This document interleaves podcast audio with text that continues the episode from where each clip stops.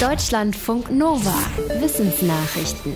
Kann man die Gedanken eines Vogels lesen? Man kann, sagt ein Forschungsteam der University of California in San Diego. Es hat die Hirnaktivität von Zebrafinken ausgewertet und in Vogelgezwitscher umgewandelt. Zumindest konnten sie Tonhöhe, Lautstärke und die Klangfarbe reproduzieren, schreiben die Forschenden im Fachmagazin Current Biology. Dafür haben sie mit Elektroden den Teil der Vogelhirne vermessen, der die Muskeln des Gesangsapparates steuert. Ein selbstlernender Algorithmus hat dann dabei geholfen, die Muster in Töne zu übersetzen. Allerdings geht das bisher nur recht grob. Ziel des Ganzen ist nicht nur Vogelgezwitscher so hörbar zu machen, sondern auch menschliche Hirnaktivität zu übersetzen in gesprochene Sprache. Das könnte zum Beispiel vollständig gelähmten Patientinnen und Patienten helfen. Das beste Mittel, um sich gegen HIV zu schützen, ist ein Kondom. Dabei sind Frauen aber abhängig vom Willen der Männer, welche zu benutzen.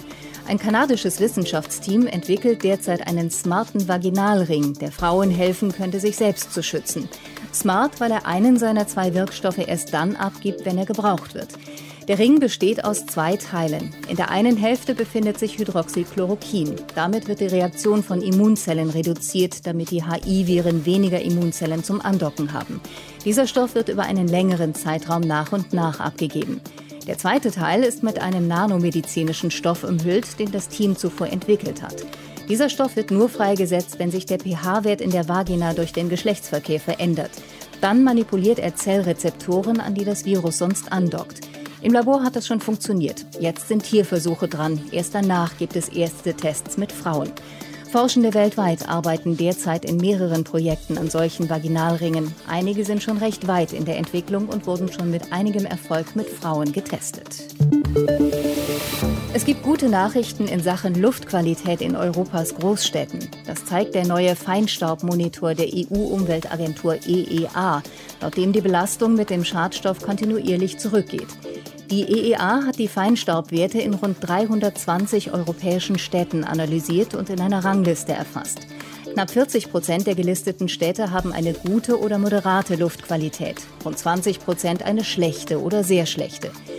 Spitzenreiter bei der sauberen Luft sind das schwedische Umeå, Tampere in Finnland und die Stadt Funchal auf der portugiesischen Insel Madeira. Die Schlusslichter befinden sich vor allem in Polen und in Norditalien. Innerhalb der letzten zehn Jahre hat sich die Luftqualität laut der EEA deutlich verbessert. Allerdings liegen die Werte in über 60 Prozent der Städte noch immer über dem als gesundheitlich unbedenklich geltenden Limit. In den vergangenen Jahren hat die chinesische Regierung Milliarden in ihr Weltraumprogramm investiert. Heute ist ihr ein wichtiger Schritt gelungen. An der chinesischen Raumstation sind drei Taikonauten angekommen. Ihr Raumschiff dockte am Kernmodul der Station Tiangong an.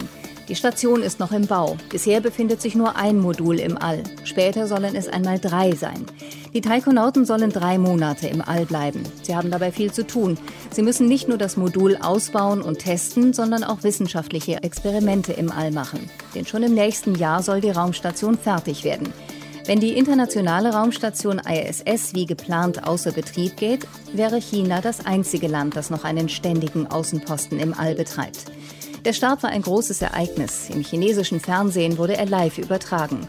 Nicht das einzige chinesische Projekt im All. Zuletzt wurde Gestein auf dem Mond gesammelt und ein Rover zum Mars geschickt. Eine schwere Covid-19-Erkrankung kann offenbar ein Trauma auslösen. Das hat eine Studie der Uni Duisburg-Essen ergeben, für die mehr als 30.000 Menschen untersucht wurden. Ein Viertel der Menschen, die wegen Corona auf der Intensivstation behandelt wurden, zeigte nach der Entlassung aus der Klinik eine posttraumatische Belastungsstörung. Auslöser ist laut den Fachleuten das bedrohliche Erlebnis, keine Luft mehr zu bekommen. Wie in einem Flashback komme die Erinnerung daran immer wieder plötzlich zurück, zusammen mit einem unmittelbar einschießenden Gefühl von Hilflosigkeit und Ausgeliefertsein. Die einschneidende Erfahrung auf der Intensivstation werde quasi als Emotion im Unterbewusstsein abgespeichert.